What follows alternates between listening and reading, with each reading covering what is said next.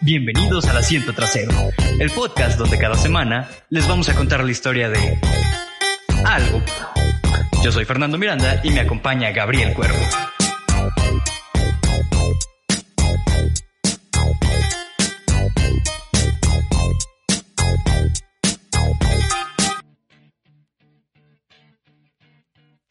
Bienvenidos al episodio número 15 del Asiento Trasero. Yo soy Fernando Miranda y me acompaña. Gabriel Cuervo. ¿Qué pedo, Gabo? ¿Qué pedo aquí chingón? Un episodio más, episodio número 15. Ya estamos terminando febrero. Ya sé, una semana más, una semana menos. De modos estamos encerrados. No, ya ni lo digas, güey. Güey, de hecho, ahorita estaba viendo ya aquí en Veracruz, güey. No sé si llegó la noticia por allá. Que ya las escuelas particulares quieren regresar a clases a partir de marzo. Sí, también por acá ya están diciendo así como de, no, ya estamos viendo. Pues aquí ya bajaron a semáforo amarillo, güey. Ay, güey, aquí hemos estado hasta en semáforo verde, güey. Es que, güey, que neta, Veracruz. No sé, güey, pero a ver, esta semana, ¿qué nos traes? Esta semana vamos a hablar acerca de la cosa musical y más negra que se te ha ocurrido. Y me van a baitear por eso, pero es como que es lo más negro que se te puede ocurrir en la música. Mm, eh, el rap. Es correcto. Vamos a hablar acerca de la historia del rap. Sí, siempre lo supe. ¿Y por qué? Porque... De hecho fue gracioso, güey. Fue porque estoy en mi etapa de esas como que ya viene los 30, pero quieres sentirte adolescente. Y eso me llevó a escuchar lo que escuchaba en 2006. Así Panda Inside y todo. Y me quiero sentir más chavo. Saqué mi disco de NSYNC, de los Backstreet Boys. Y acabé escuchando Eminem. Y dije, No, "Bueno". pasaste por todas las etapas de la depresión pre-30. Yo creo que sí, y en un solo día, güey. Pero es pues. ¿qué te parece si le vamos dando? Porque, güey, la neta está más interesante de lo que pensaba, güey. A ver. Digo, siempre te dicen que es como que, eh, los gringos, los negros de ahí, el Bronx y no sé qué. Y no, güey, este pedo es literalmente muchísimo tiempo atrás, güey. a ver, a ver, a ver. Chile, pues. Ok, pues arrancamos con esto. Mucha gente ha de creer que el rap empezó en los 80s con Su- Sugar Hill Gang o tal vez en los 70s con Stevie Wonder. Otros creen que es básicamente en el Bronx y Nueva York o tal vez en Harlem. Pero en realidad esta historia nos va a llevar por ahí del siglo XV, precisamente en África, a países chinga. como Mali, Gambia, Guinea, Guinea-Bissau, Mauritania y Senegal. Ok. Siglo XV. Por ahí de los 1600. Ah, no, 1500.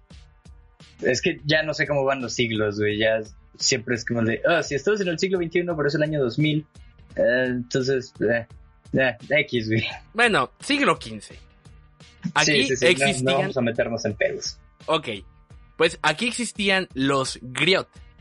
Estos eran hombres que en los pueblos cantaban historias rítmicamente, haciendo una base musical con tambores, palos y otros instrumentos caseros, como si fueran músicos ambulantes. Cantaban con canciones tradicionales, improvisaban sobre acontecimientos actuales, política, hacían sátira, cantaban sobre hechos casuales y todo aquello que los rodeaba, incluso el público mismo. O sea, literalmente si ustedes han ido a un mercadito hoy en día y está, estás chingando de tus tacos bien tranquilo y de repente llega un güey con su bocina y esa señora que está comiendo porque alguien la está persiguiendo y empiezan a rapear, ese Ajá, pedo, güey, ándale, ese pedo, güey, lo inventaron en África hace más de 500 años, güey, ya lo hacían. Los que creen que es novedad, no, nada que ver. Bueno, básicamente estos cuates se paraban en alguna parte, empezaban a cantar sobre política, tiraban bromas o sobre lo que veían a su alrededor. Un dato curioso, en la actualidad todavía existen y tienen diferentes nombres. En las lenguas africanas en algunos lados los llaman jellies, esto es en el norte de África. En las áreas del sur los llaman halil, Kewel o Gablo en las zonas centrales. Y hoy en día los griots son considerados una raza, algo así como los gitanos más o menos, y la mayoría de ellos solo contraen matrimonio con otros griots. ¿Esto por qué? Porque si te casas con alguien que no es un griot, te pueden matar, por ser un traidor a la raza. Va, va, va, va, va, va, ok. Está bien, ya iba a ser un chiste acerca de Monterrey y que se casan entre primos, pero esto sí tiene repercusiones. Mm, sí, sí, literalmente los pueden matar, güey, porque no somos una... Es como estos güeyes, los gringos, los Amish. Ajá. Ah, pues un pedo así, güey, pero con músicos, güey. Pero bueno, entonces posteriormente con la esclavitud de los ingleses hacia los africanos por ahí de los 1800, es que muchos africanos llegaron a Estados Unidos y junto con ellos estos tipos de tradiciones. Aquí al llegar todo esto empezaron manifestaciones afroamericanas como el Talking Blues, y, por ejemplo, para darte un ejemplo de cómo era el rap en sus principios, tenemos la canción It's a Good Thing de Belly Street Shakes del año 1920. ¿Qué sería un pedo como esto? Ajá, le vamos a jugar alberjas con el copyright.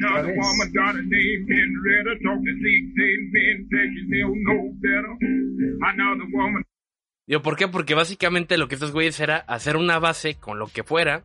O sea, podían utilizar una guitarra, como en el caso de este ejemplo, o palos, piedras, cacerolas, lo que se te, lo que se te ocurriera, y podías empezar a hablar, entre comillas, cantando. ¿Cómo se llamaba este pedo que, que hubo con los Beatles antes de que fueran los Beatles? Se me fue el pinche nombre. A la madre. Sí me acuerdo de qué me estás hablando del movimiento que hubo, pero se me no me acuerdo tampoco. Ay, maldita sea. Bueno, no importa. Pero supongo que es algo similar. Que agarraban cualquier chingadera y... Ah, sí, vamos a hacer un ritmo. Ándale, así como ellos agarraban que la, el bajo de caja de té, la guitarra, la batería de cacerolas, todo ese pedo. Algo muy similar, pero tiempo antes. Digo, estamos en 1927, entonces es como que... eh, pues 40 años adelantados. Hasta ahí vamos bien. De ahí aparece un ritmo musical llamado gospel, que este metía más las rimas. Por ejemplo, estaban los Jubilators y la canción The Preacher and the Beer de 1941. ¿Qué serán estos compas? That's the only time we really live, Johnny D. That's the only time we really live, Johnny D. That's the only time. Sa- ¿Sabes como a qué me quiso sonar, güey? Como que... I'm a Scatman. Oh, ese hombre era buenísimo, güey. Que de hecho se ves que era tartamudo y por eso hacía lo del... Era tartamudo, güey. A la madre. Sí, era como que estaba muy cabrón. Pero, güey, algo muy bonito que me quise hacer, güey, fue... ¿Qué pasaría si estos güeyes, los de Jubilers, cantaran ahorita, güey? Que le metieras acá el dembow, el flow de ahorita de los raperos. Ajá. Y chécate cómo sonaría, güey. A ver.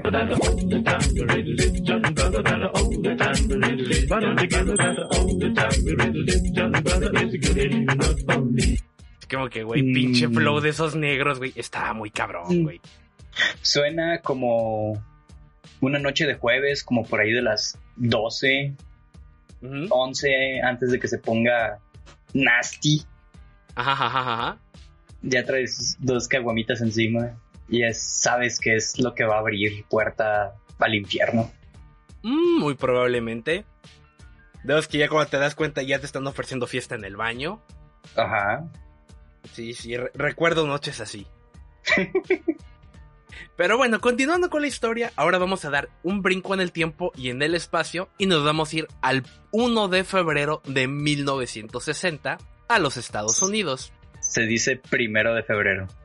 Bueno, el primero de febrero del 60, que aquí aparece el movimiento por los derechos civiles en Estados Unidos, y específicamente la organización conocida como el Comité Coordinador Estudiantil No Violento, o, perdonen mi inglés de escuela trunca, pero Student Non- Non-Violent Coordinating Committee. Coordinating. Juay de Rito, o pronunciado simplemente como SNCC. Esta organización coordinaba el uso de acción directa y no violenta para atacar la segregación y otras formas de racismo contra los afroamericanos. Fueron precursores de las caravanas de la libertad, la marcha de 1963 a Washington, el verano de la libertad en Mississippi y la creación del Partido Democrático de Libertad de Mississippi a lo largo de varios años. Y como presidente de esta organización, por eso se vuelve ahorita rel- relevante, venía un güey que, güey, no me, no me gustan los estereotipos, jeje, según. Jeje. El presidente de, esta, de este pedo era un estudiante, obviamente. Se llamaba Hubert Jerome Brown. Como que, como que ¿por qué, güey? Todos los nombres en un solo lugar. güey. Así como que poquito le faltó para Jamal Jerome. Pero, pero bueno, este compara un estudiante que también fue ministro de justicia con esta asociación logró una alianza con el partido Pantera Negra. Que este no sé si lo has escuchado, pero era una organización nacional, negra, socialista, revolucionaria y en algunos puntos supremacista.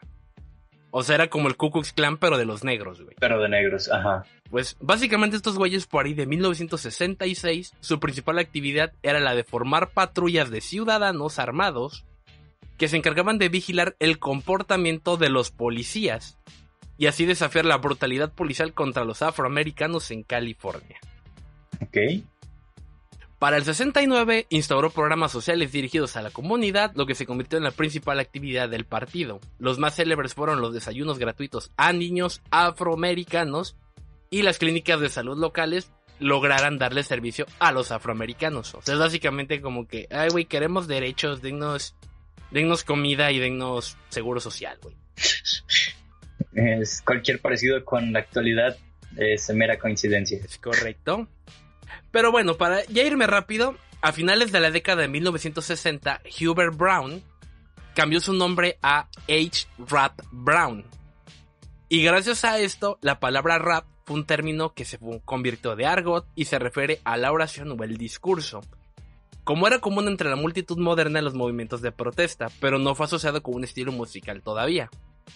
En esta misma época es cuando comienzan a aparecer las interpretaciones similares a los griots de poesía hablada y música por artistas como The Last Poets, Jill Scott Heron y Jalal Mansur Nuruddin, que no los topo, pero pues fueron históricos, quienes se volvieron la música de protesta de estos movimientos y tuvieron un importante impacto en la cultura posterior al movimiento por los derechos civiles.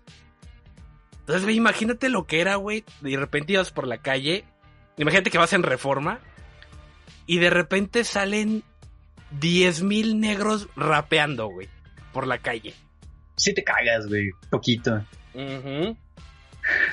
es como que, ¡ay, mi cartera! Ay, ah, no, eso no era, ¿verdad? Estamos hablando de derechos, perdón. ¿Dónde está mi Kentucky? ¿Por qué huele a sandía? Pero bueno, Ya basta, basta. de ahí en los 70 junto con los movimientos, en los barrios bajos o llamados guetos, donde había población afroamericana principalmente, empezaba a existir las block party. Estas eran fiestas públicas y multitudinarias que congregaban a muchos miembros de un mismo barrio.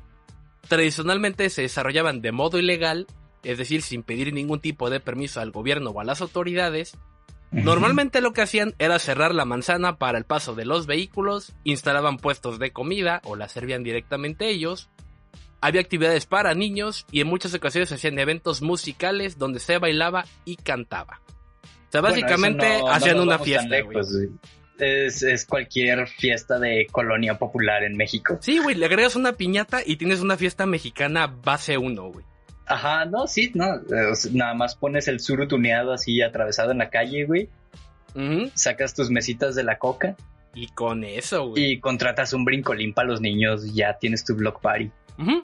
Pero aquí es donde se vuelve muy interesante porque esta banda, güey, como también tenían raíces jamaicanas, se les ocurrió empezar a poner Sound System, que era pues un grupo de bocinas enorme y un DJ.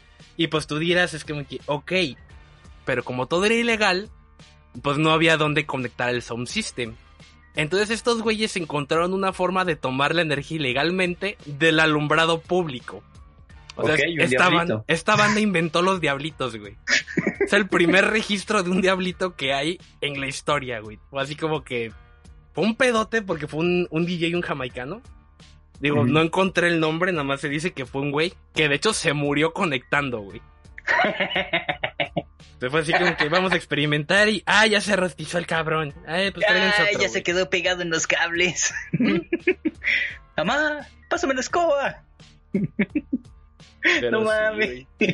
Güey, ¿te acuerdas cuando tenía mi casa endiablada? Ah, cómo no. Ese maldito congelador oscuro, güey. Güey, era lo mejor.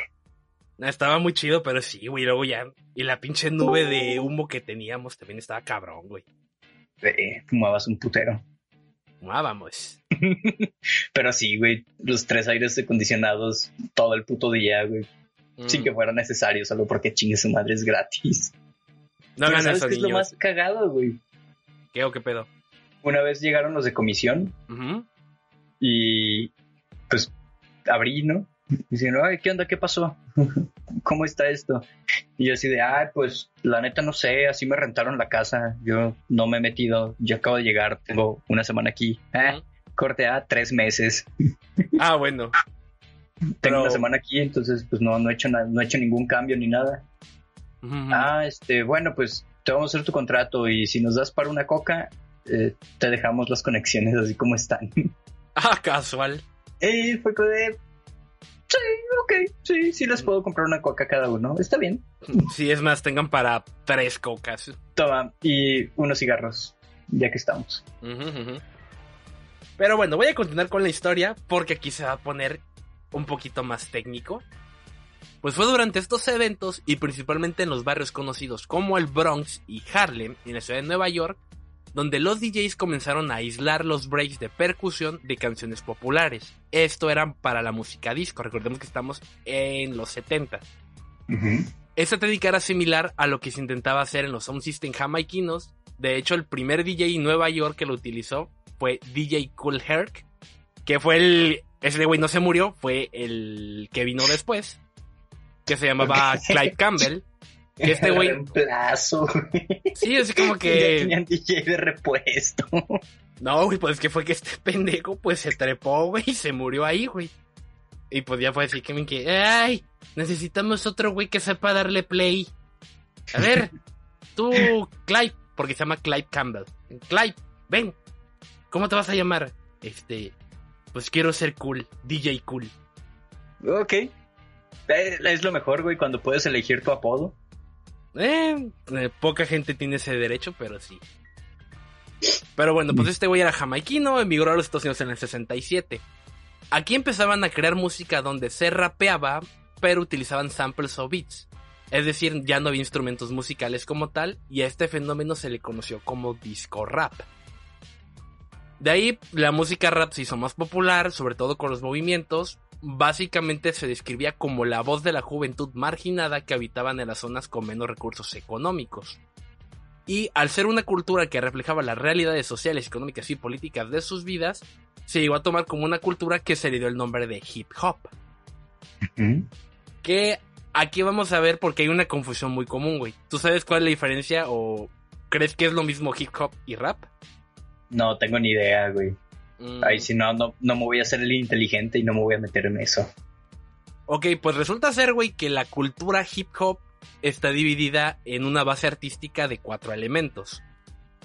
El primero de ellos es el rap, que es el aspecto vocal y cantado, el turbalins o dying, que es lo musical, el breaking, que es el baile, por eso es breakdance, y el graffiti, que es el aspecto visual y gráfico. Todo este pedo en conjunto hacen la cultura del hip hop. Ok, entonces no es nada más como que son géneros diferentes el, el rap y el hip hop, Mm, sino No, que el rap es parte del hip hop. Ajá. De hecho, más adelante también vamos a ver por qué se cambió de que era el rap y el hip hop por otro lado. Ese es un pedo de territorios que de hecho estuvo bueno ese pleito, güey. Ok. Pero bueno, dentro de toda esta cultura afroamericana, en el 79 aparece el primero que llega a las disqueras. ¿Qué vendría siendo este cabrón? I said the hip, hop, the hip it, the hip it, the hip, hip hop, you don't stop. Rock it out, baby, rubber to the boogity bang bang. Sí. Ok, este güey es Sugar Hill Gang con su disco Rapper's Delight, que es quien hace el primer disco rap de la historia y se le considera el fundador oficial del género. Aunque para este punto el rap no se había hecho popular, ya había salido de Nueva York y era común en la red en ciudades como Atlanta, Los Ángeles, Washington, Baltimore, Dallas, Kansas, San Antonio, Miami, Seattle, San Luis, Nueva Orleans, Houston y Toronto, Canadá. A ver, antes de que continúes, ¿puedes poner el sample de nuevo? Claro que sí. I said the hip, hop, the hip it, the hip it, the hip, hip hop, you don't stop. Rock it out, baby, rubber to the boogity bang bang. Ok, sí, sí, sí, sí, sí, sí es. Que por ahí de los años 2000, aquí en México se hizo muy famoso un grupo que se llamaba Las Ketchup. Oh, ya. Y tenían su canción famosita, su One Hit Wonder, que era la de hacer G, ja, de G, de Ujú. GB to de GB. Sí, es correcto. Para allá íbamos, a este güey lo plagiaron. Porque de hecho Mm. las demandó. Ok, ok, ok, ok. Entonces me estoy saltando. Ya. No, o sea, es como que un dato que encontré por ahí, pero no venía en el guion. Pero sí, Ah, el, güey, bueno. el güey las demandó y le sacaron, le sacó una buena lana a esas morras, güey. Pues todo lo que juntaron con la rola, güey. Mm. Por eso ya no hicieron nada. No, de hecho todavía siguen cantando. Pero. Así. Sí, yo no sé por qué, pero siguen activas, güey. Ah, mira. Pero bueno, de ahí la música sigue creciendo y para el 82 la música electrónica se fusionó con los elementos del movimiento hip hop creando el electro. Este proceso estuvo liderado por músicos como Cybotron, Hashim, Planet Patrol, Man Parrish y Nucleus. El pionero de esta corriente sería África Bambata y aquí es donde se crea el breakdance y durante esta época es cuando empieza a diversificarse el rap.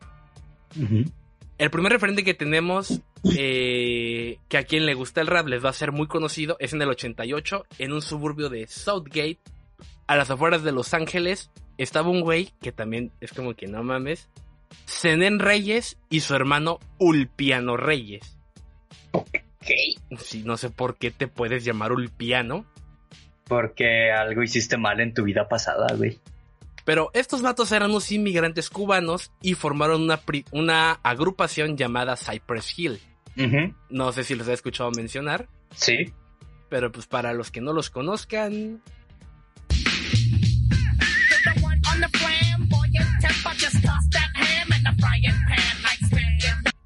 que estos güeyes serían considerados la primera agrupación de hip hop de origen latino. Y en esta misma época que el rap llega a su época dorada. Y se logra ser internacional, llegando a básicamente a Japón, Italia, España, Alemania, Ucrania, Rusia y casi todo África.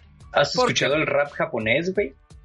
Sí, alguna vez, güey, es muy extraño. Obviamente no le entiendo. De por sí no le entiendo mucho al inglés gringo. Menos le voy a perro, güey.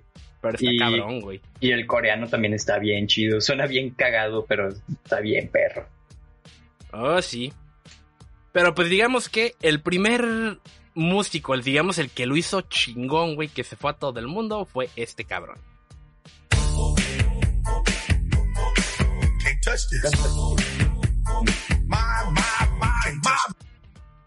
MC Hammer. Es correcto, el señor MC Hammer, que básicamente fue en 1990 lanza You Can Touch This del disco Please Hammer Don't Hurt Me. Este sencillo entró en el top 10 de Billboard. Eh, MC Hammer se convirtió en uno de los raperos más exitosos y uno de los primeros nombres en ser conocidos en todos los hogares. Fue el primer álbum de hip hop en ser certificado disco de diamante por la RIA y por alcanzar ventas superiores a los 10 millones. Y después se fue a la quiebra por malas decisiones financieras. Podría ser, ¿eh? La verdad ya no lo Dato investigué real. más. ¿Ah, sí? Sí. Ok, eso no me la sabía, no, no investigué al vato más allá de eso. Pero a partir de aquí es cuando empiezan las divisiones y los subgéneros. Esto empezó a dividir a los, a los raperos y empezó un pleito por territorio. Así que aquí se crearon el gangsta rap y el West Coast hip hop. Que se dividieron en East Coast y West Coast. Es correcto. El gangsta rap es un subgénero del hip hop que refleja los estilos de vida violentos de los jóvenes, especialmente afroamericanos, de los barrios periféricos y marginales de las ciudades. Y el primer nombre que aparece, quien es el inventor del gangsta rap, se llama Ice-T. Que si no lo, no lo ubican porque no ha sacado música en más de 20 años, si les gusta la serie de La Ley y el Orden o les gusta a sus papás, es el detective Tutuola. Sí, ahí salía, sí es cierto. No, sale, güey, todavía está. Ah, ¿todavía? ¿Todavía sigue la ley y el orden? ¿Qué pedo? Sí, acaban de sacar temporada y todo el rollo. Digo, mi jefe la ve, por eso es como que. El otro día fue como que Ice-T y yo. Que ese güey no era un rapero hace como 30 años. Y resulta que su último disco es del 99, güey. O sea, tiene 22 años, 21 o 22 que no saca un disco nuevo. Por eso actúa. Pero pues bueno, el fenómeno del gangsta rap generó el West Coast Rap, West Coast Rap, como un estilo considerado como tal y estableció en Los Ángeles como rival legítimo a la capital tradicional del rap, que era Nueva York. Para 1992 aparece el álbum The Chronic de un joven llamado Dr. Dre, quien, además de permitir que el West Coast Gangsta Rap fuera más viable comercialmente, creó un estilo denominado G-Funk, que pronto pasaría a dominar el hip hop de la costa oeste, y este estilo fue desarrollado y popularizado por otro joven rapero, obviamente de raza negra, conocido como Snoop Dogg, Snoop Dogg. El que debutó con el álbum Doggy Style en 1993. Ujú. Tiempo después, en respuesta al West Coast Hip Hop, sale el East Coast Hip Hop, con elementos como Notorious Big, Wu-Tang Clan, Tupac, ACE y Ice Cube. Sí, Que sí, la sí. neta, qué chingona época. Que todo mundo conoce a Tupac. Ujú. Y si no, deberían, aunque no les guste el, el hip hop, el rap, todo mundo debería conocer a Tupac. Que desgraciadamente lo mataron. Y aquí fue así que me quedé, ¿qué? Me acabo de enterar de él y ya está muerto. Ujú. Sí, sí, sí. Pero aquí al mismo tiempo aparece el primer rapero blanco, que es House of Pain. Y nuestro polémico pero no muy inteligente amigo lo siguió, llamado Vanilla Ice. A quien lo recordaremos porque bien pendejo se le ocurrió plagiar a, plagiar a Queen. A Queen. Y también fue su, su One Hit Wonder. Sí, realmente sí, porque no, no lo topas en ningún otro lado. Pero bueno, posteriormente a esto, eh, aparece la tensión en Michigan. Aquí la polémica empieza por un nuevo rapero blanco que le estaba rompiendo increíblemente. Su nombre, Robert James Ritchie, mejor conocido como Kid Rock.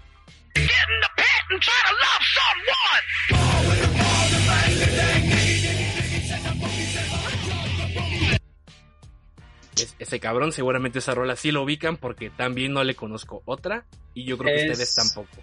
Mira, este pedo de Kid Rock me suena a precursores, o como al precursor de Linkin Park, como a precursor de Limp Bizkit, como a... mm, fue lo que... como el que empezó a abrir las puertas para combinar el rap con otros géneros. Pues de hecho, esa fue la polémica, porque este güey mezclaba el rap con música más estridente, como el rock, inclusive dejos de metal, y no fue bien recibido por la comunidad rapera, quien de por sí no lo recibió bien por el hecho de ser blanco. Pero aquí la Black Community, porque sí me gusta llamarlos, se equivoca, güey, y la cagan brutalmente, porque si no fuera poco para el año 2000, Dr. Dre dijo, voy a ser productor, voy a echarme la mano con esta banda, y pues por ahí encontró otro blanquito, güey. Y dijo, eh, pues este güey se ve que trae buen rollo, buen cotorreo, y pues le voy a producir un disco. I'm Slim Shady, yes, I'm the real Shady. All you other Slim Shadys are just imitating. So won't the real Slim Shady please stand up? Todos sabemos cuál es esa canción. El buen Slim Shady, antes de ser Eminem. No, para este punto ya era Eminem. Oh, Sí, o sea, antes Marshall Mathers, Marshall Bruce Mathers III para ser exactos, este güey sacó un disco en el 96 con, no, así como Marshall Mathers nada más, no pegó, vendió como 100 copias. Dr. Dre lo escucha, se lo trae y lo promueve, güey, y es cuando en el barrio de, Wa- de Warren, Michigan, un suburbio de Detroit, pues lanza su primer disco. El disco Slim Shady, este güey fue el primer rapero en ser llamado White Trash, porque nadie lo quería, todos lo odiaban pero superó todas las expectativas, llegó al número uno de las listas americanas en los primeros tres días, escandalizó por lo violento de sus letras con numerosas referencias a las drogas y el crimen y varias frases que fueron, la- que fueron tachadas de homófobas, siendo el primer rapero acusado de estos términos y superando la polémica y notoriedad del gangsta rap. Y por si fuera poco estuvo acompañado de una polémica con su propia madre que lo acusó de causarle trastornos emocionales por hablar mal de ella frente a la prensa. Que ya después vino Clean Up My Closet. No sé si has visto ese video que el vato está enterrando a, la, a su jefa. no me acuerdo. Sí, güey, o sea, el vato es así como que la canción le- se la dedica a la jefa y le tira mierda, güey. Y en el video está en un, pa- en un, como un patiecito junto a un columpio y le está enterrando, güey. No, ok, ahí tendré que buscarla. Pero para acrecentar más el odio contra este joven muchacho, este, este disco de Rad, de Rad Slim Shady vendió más de 2 millones de copias en una semana, lo que lo hizo con 3 Grammys. Convirtiéndose en el disco más vendido, de hecho es el segundo más vendido de la historia del rap, pero en menor tiempo, el primer rapero que llegó a esa cantidad de premios y posteriormente sería el primer y único rapero en ganarse un Oscar por la banda sonora de la película Ed Miles, Sí, que el mismo protagonista. Ujú. Que como dato extra, hay un, un rapero que se llama Yella Wolf, que es Mm. como el, el chavo de, de Eminem. Ah, chinga. Este güey lo está como, bueno, lo estuvo como apadrinando Ujú. para que saliera a la luz. Oh, Muy bueno ese güey también. ok, habrá que, habrá que checar a ese cabrón porque la neta, no, nunca, lo, nunca lo he topado. Pero pues continuaré, dejaré de cromarse el Eminem un rato y sigamos con el rap. Ujú. Después de todo esto, para el año 2005, las ventas de discos tanto de hip hop como de otros géneros musicales en Estados Unidos comenzaron a caer de manera severa, lo que llevó incluso a la revista Time a preguntarse si el hip hop dentro de la corriente principal musical estaba comenzando a morir, afirmando que el hip hop está colapsando debido a que ya no puede engañar a los niños blancos y hay demasiada redundancia. La revista Billboard encontró que en el año 2000 las ventas de rap habían caído en un 44%, descendiendo un 10% cada año, y como dato curioso, de ese 44%, el 60% eran ventas de Eminem, güey. Sí, se veía venir. Ujú. Algunos expertos de la industria musical decían que la gente joven estaba harta de la violencia en las canciones, otros opinaban que la música seguía siendo tan popular como antes, pero que los aficionados a ella habían cambiado sus hábitos de consumo. O sea, se básicamente utilizaban Ares. Todos utilizamos Ares alguna vez. Y por favor, si usted dice, recuerdo haber utilizado... ¿Qué te gusta? Antes del Ares que había el Mirk, el... LimeWire. Ándale, LimeWire. Por favor, regístrense en la página de gobierno, son población de riesgo. Quédense en su casa, no salgan. Si ya vayan viendo que los vacunen, no los van a vacunar ahorita, ni siquiera les van a avisar, pero regístrense por si acaso. Solo por si las dudas. Así es. Se ha argumentado también que muchos jóvenes descargaban música de manera ilegal, específicamente a través de las redes P2P, en vez de comprar álbumes y sencillos en tiendas legítimas. O sea, nuevamente. También Oh, BitTorrent es, es, un- es una gran fuente de contenido. Güey, pero era tan cagante, güey. ¿Nunca te pasó que descargabas algo de Ares? Yo me acuerdo mucho una vez que descargué precisamente Egg Miles. Y ya, pues, tus, ¿qué te gusta? Una semana para que bajara con mi pinche internet de medio mega. Sí, de conexión telefónica todavía. No, ya, ya fue después, ya fue como 2005, pero pues igual estaba lentísimo. Y en aquel momento era el, no mames, tienes un mega de internet, pinche millonario, güey. Ah, ya te patrocinan, perro. Pero, güey, me acuerdo que bajé esa película, la abro, güey, y era una porno, güey. Eh, Sí, güey, eh, era lo que te tenías que esperar de... O sea, no, no podías descargar la primera opción porque porno o virus. Sí, no, era horrible, güey. Así de, no, mis tres días se descarga. Igual me acuerdo, güey, una vez cuando estaba todavía el Mirk, que me enseñaron a bajar música desde Mirk. eh, estaba bajando eh, la rola de Gimme the Power de Molotov. Estaba en casa de una tía y fue así como que, ok, ya se va a descargar. Tengo que esperar solo 8 horas. Entonces ya, güey, como buen niño agarré, me fui, güey, creo que me fui a jugar fútbol o no sé. Estaba en casa de una tía. Y en eso regreso y a las horas encuentro eh, conexión perdida o algo así. Fue que me que, ah, coño. Pues ya la tuve que volver a poner. Conchita. Ni modo que no le contestara. No, después me pasó eso, güey. La volví a poner y como a las dos horas de que levantó el teléfono mi tía y... ¿Por qué no hay red? Quiten ese internet, chamacos. Necesito hablar por teléfono. Y fue de puta madre, güey. Sí. Entonces no, no pude bajar la canción. güey. Nunca la pude bajar. Ya después la conseguí en un disco pirata en el Tianguis, güey. Eh, Era creo más que factible. eh, sí era, era la mejor opción. Si querías conseguir música, te tenías que ir al tianguis. Porque no, o sea, bajarlas en tu casa era muy arriesgado y muy, muy tardado. Sí. Y ahora me acuerdo, güey, había un don que hacía negocio por aquí, güey, por donde vivo. Haz de cuenta que le haces tu lista para tu MP3. Fue cuando empezaban los MP3, güey. De El vato te- 512 megas. No, no, no, tu, tu disco normal. Mm. de 700 megas, pero el don te cobraba un peso por canción, güey. Bueno, Échale pluma, güey. Era un pinche disco de 100, 150 varos a veces, güey. Pues bu- bueno, sí. Digo, este, como usuario de la piratería en algún momento, igual y yo lo veo como factible porque cuando yo tenía mi 10, tenía una, una madrecita que es la R4 y toda esa madre, güey, adentro tenía una, una SD con todos los archivos, las BIOS y todo eso del, pues de la 10 y le cargabas juegos. Ujú. Eso fue antes de que yo descubriera los ROMs. Yo iba al tianguis, me cobraban como 70, 80 pesos los juegos, o sea, por juego. Ajá. O a veces había promo, ¿no? De que, ay, 3 por 100. Ah, ya. Pero aquí en Guadalajara está el tianguis cultural, güey. Ujú. Y ahí te podías ir a dar una vuelta y encontrabas discos originales de, pues de cualquier tipo de música. Ajá, ajá, ajá. Entonces también el tianguis cultural era una gran fuente de música. O sea, podías ir y te Mm. ponías a cotorrear, hasta te los cambiaban. No mames. Sí, así de que tú ibas con tu, con tu disquito de, ah, ¿sabes qué? Ya me harté, o me lo regalaron en mi cumpleaños, o no sé. Y que me pasó algo curioso, güey. Me acordé que cuando yo estaba morro, quería conseguir un disco de Fallout Boy. O- Cuando- Ok, ya no estabas tan morro. Sí, güey, sí, sí tenía unos 13, 14 años. Ah, bueno, sí. Sí, sí quería, quería conseguir el disco de que traía, no me acuerdo ni cómo se llamaba el pinche disco, que traía la de Sugar Bill Going Down. Ajá, ajá, ajá, ajá. Y yo estaba buscándolo acá en la, en la sección de música de Liverpool. Y llegué, llegué con el güey de, oye, ¿no tienes el disco de Fall Out Boy?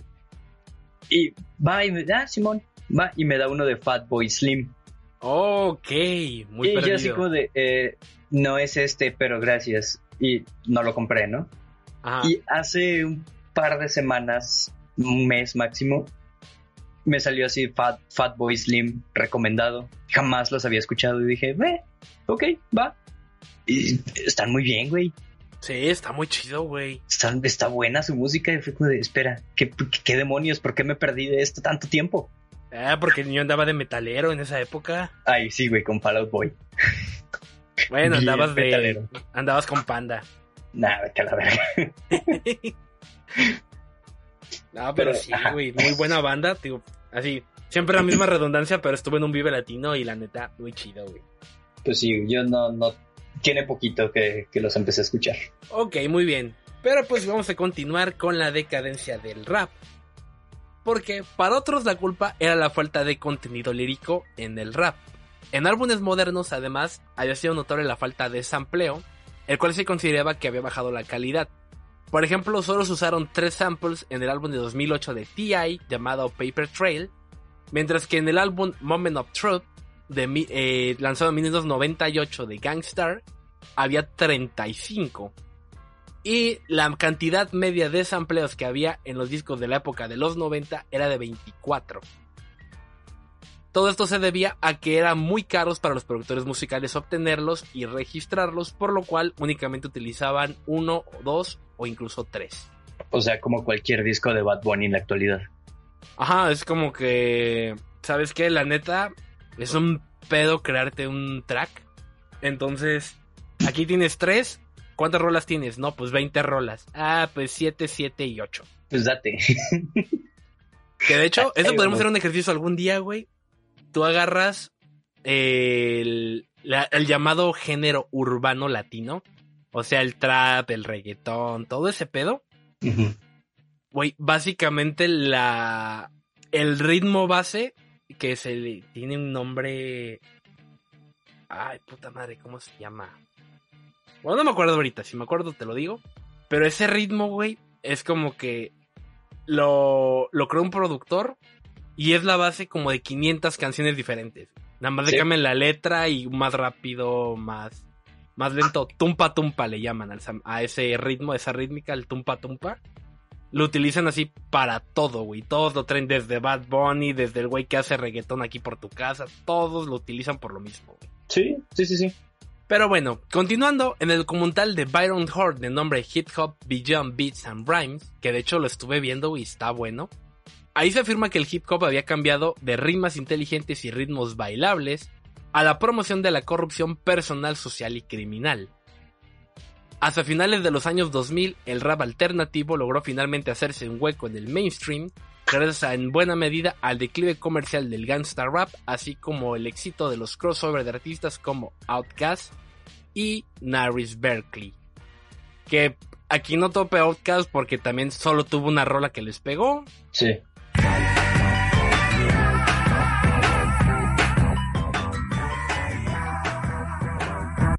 Son Y se esos acabó güeyes. Outcast y se acabó. Sí, no, no tuvieron otra rola que yo recuerde. Y creo que esa rola la hicieron. La recuerdo de Nickelodeon. No sé de qué programa. Yo la recuerdo de Nickelodeon, güey. Ni siquiera era un programa, güey, eran comerciales. Ah, bueno, pues en- por ese comercial Eran- recuerdo era esa para rola. los Kid Choice Awards. Ah, ok. Digo, y por ahí andaba me yo recordando. Tengo el recuerdo de esa canción por eso, güey. Pero que yo dijera que alguien me recomendó la banda Outcast. Jamás, güey. Pues no, no había nada que recomendarte más que esa canción, güey. Ok, pero pues bueno, llegamos al 2010. De ahí aparecen músicos como Kenny West. A ver, aguanta. Eh, dijiste Nars, Nars eh, Barkley, ¿no? Eh, Nars Barkley, ajá. Ajá, es, es el de eh, Like a Record, Baby Right Round. Es ese güey, ¿no? Mm, la verdad no sé, no encontré muchas referencias de él, entonces como que lo dejé pasar. No tienes Spotify, güey, no tienes YouTube. Mm, sí, pero o sea, no, no me dio por buscarlo, fue así como que, ah, es que aquí está Outcast, este sí lo conozco, de aquí me agarro. Ok. Pero bueno, continúa en el 2010, aparece Kenny West, quien protagoniza una guerra de ventas entre el álbum Graduation de Kenny West y el disco Cordis de Jit Unit. Pero West emergió como el vencedor vendiendo cerca de un millón de copias en la primera semana. Recordemos que el del Red Shady vendió dos, o sea que se la siguen pelando a Eminem. Pero aquí probó que el rap innovador podía ser tan comercialmente viable como el gangsta rap o posiblemente más. Su decisión de cantar sobre amor, soledad y dolor de corazón durante todo el álbum fue al principio duramente criticado por la audiencia musical, prediciéndose como el álbum que sería un descalabro. Sin embargo, su buena acogida crítica junto al éxito comercial animaron a otros raperos a tomar más riesgos creativos en su música. Ya metidos en el año 2010 gracias a la aparición de artistas eh, y otros ya con los años de la música, de la escena musical como Kendrick Lamar, Wiz Khalifa, Lil Wayne, Drake y Nicki Minaj, los cuales han tenido un gran éxito de ventas durante los años siguientes, se generan nuevas corrientes de pensamiento que en su mayoría proponen volver a lo que se consideraría el real rap. Exceptuando Rihanna, varios artistas de la, de la considerada New School son criticados por este motivo, lo cual permitió que artistas de la Old School como Eminem, Dr. Dre, Snoop Dogg, 50 Cent, The Game, Ice Cube, Jay-Z, entre muchos otros, hayan reaparecido, lo que han aprovechado de gran manera, aumentando sus ventas de manera considerable y por ende las del rap. El experimento no solo ha tenido éxito en Norteamérica, pues a nivel mundial el hip hop se ha revitalizado, lo que lo hace no solo una de las tres culturas más importantes del mundo, sino que según estudios podría llegar en algunos puntos al primer lugar en ventas por encima del rock y del pop. Y esa, mis niños, es la historia del rap hasta la actualidad. Muy bien. Suena. Bueno, estuvo bueno, estuvo interesante. Sí, pero digo, güey, a mí lo que sí me sacó de pedo fue lo de los. Lo de los griot. Pues así como que es neta, güey, que hace 500 años ya rapeaban, güey, qué pedo. Malditos negros, güey. Pues muchos, eh, no sé qué tan acertados el comentario, dicen que este pedo es el. significa Rhythm and Poetry, Ah, chinga. que es un. pues es un acrónimo, el rap, a esa frase. Mm, no, eso sí, no. No vi nada respecto, ¿ah? Eh, ¿Llegaste a ver un show más? Sí, cómo no. Ah, pues hubo un, un episodio en el que Papaleta se encuentra con unos raperitos de parque Ajá. y estos güeyes le están freestyleando acá y todos le empiezan a explicar a Papaleta porque pues es un viejito, ¿no? De que no, güey, este pedo pues tienes que rimar para insultarlos. Ah, como poesía. Sí, Ah. como poesía, pero con ritmo. Ah, ok, va. Y fue y les puso acá su chinga No mames. en el freestyle. Ajá. Es que, güey, ¿sabes cuál es también el pedo? Estaba viendo una entrevista que hace Snoop Dogg con Ice Cube y con varios güeyes. Y es como que, güey, ya no sabemos qué pedo porque ya todos suenan igual, güey. Ya es como que el- los ritmos son iguales, ya todos cantan de lo mismo. Y le tiran mucho, güey, a mucha banda de ahorita. De que hay un güey que canta Gucci Gang, Gucci Gang, Gucci Gang. Ah, ¿No si sí. escuchó esa canción? Sí. Y le empiezan a decir de ni así de, eres un niño y ni siquiera compras Gucci. Y ni siquiera tienes el dinero para comprarlo. Ni nosotros lo compramos. Y es como que, güey, qué pedo. Pinche Snoop Dogg. No, güey, no mames. Ahorita, ay, no mames, cómo los odio, güey. En el trabajo traen la de Valenciaga, Gucci, Praga. Ah, ya sé cuál. Pero ese, ese güey es, el Camilo, se llama el vato, ¿no? Sí. No, güey, investiga ese güey. Güey, ese güey yo siento que un día va a matar a su morra, güey. No, es que haz de cuenta que es Eva Luna y Camilo. Pero el güey es de que, es que ella es per... Es la de, tú eres perfecta. Y no sé qué tanta mamada le canta. Eh, Pero el güey es de que, es que yo no me puedo separar de ella. Yo me muero antes de que ella me deje. Y no sé qué, y siento que ese vato un día la va a matar, güey. Qué asco, güey. No, o sea, es súper enfermizo el pedo, güey. La banda todavía de, ay, hay que, ojalá tuviera un amor como Camilo y Eva Luna. Es como, no, güey. Esas madres no acaban bien. no. Nunca, güey, jamás en la vida, no. güey.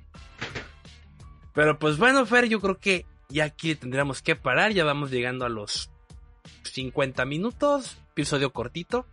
Sí, yo creo que es un buen momento para terminar. Eh, ya saben, pueden seguirnos en nuestras redes sociales, en todos lados como arroba ciento podcast. Y en las personales a mí me encuentran en Twitter e Instagram, si quieren, jaja. No tengo que hacer nada a Instagram, pero es arroba Fernando M057. Ok, a mí me pueden encontrar en Twitter como arroba eigabo. En Instagram también arroba eigabo, pero con dos O. Porque una hija de su puta madre, güey, yo no sé quién es, güey, porque tiene como dos fotos. Me ganó ese usuario hace años, güey. Y lo peor es que no lo utiliza desde como por 2012. Oh, Y ya fue así como que ya apliqué la de denunciar cuenta para que se la cierren y yo puedo utilizar ese usuario, pero no me han dejado. ok, muy bien. Y pues, eh, como habrán notado, ya estamos un poquito más activos en nuestras redes sociales. Y recuerden que tenemos Coffee, es una plataforma de donaciones en la que literalmente pueden invitarnos un café si es que les gusta este contenido. No es de huevo, es opcional. Y pues, nada, yo creo que eso sería todo por hoy. Espero Aguanta, que- antes, güey. Porque tengo que... Güey, ¿no te dijeron nada del episodio pasado? Eh, no.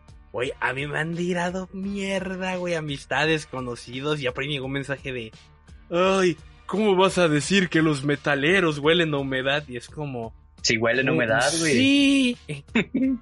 Es como Sí, cuando sí, digo huele. así, mis codos negros que van al Vive Latino me dicen que huele a humedad. güey. Si me burlo de los que vamos al Vive Latino y de los que les gusta el rock y el ska, que no me burle de ustedes. Ven que si son chillones, güey. Sí son, güey, sí son bien chillones. Sí, sí, o sea, es como que, a ver, aquí no somos académicos, aquí les venimos a contar cosas para que nos escuchen mientras están haciendo tareas, limpiando la arena del gato, no sé. Sí, no, cualquier cosa, güey. Entreténganse, No, pero- váyanse al diablo. En fin, Ok, perfecto. Bueno, pues entonces yo hasta aquí llego, aquí me despido. Y sí, es todo por hoy. Espero que tengan un excelente fin de semana. Los queremos mucho y bye. Tomen mucha agua, no olviden parpadear.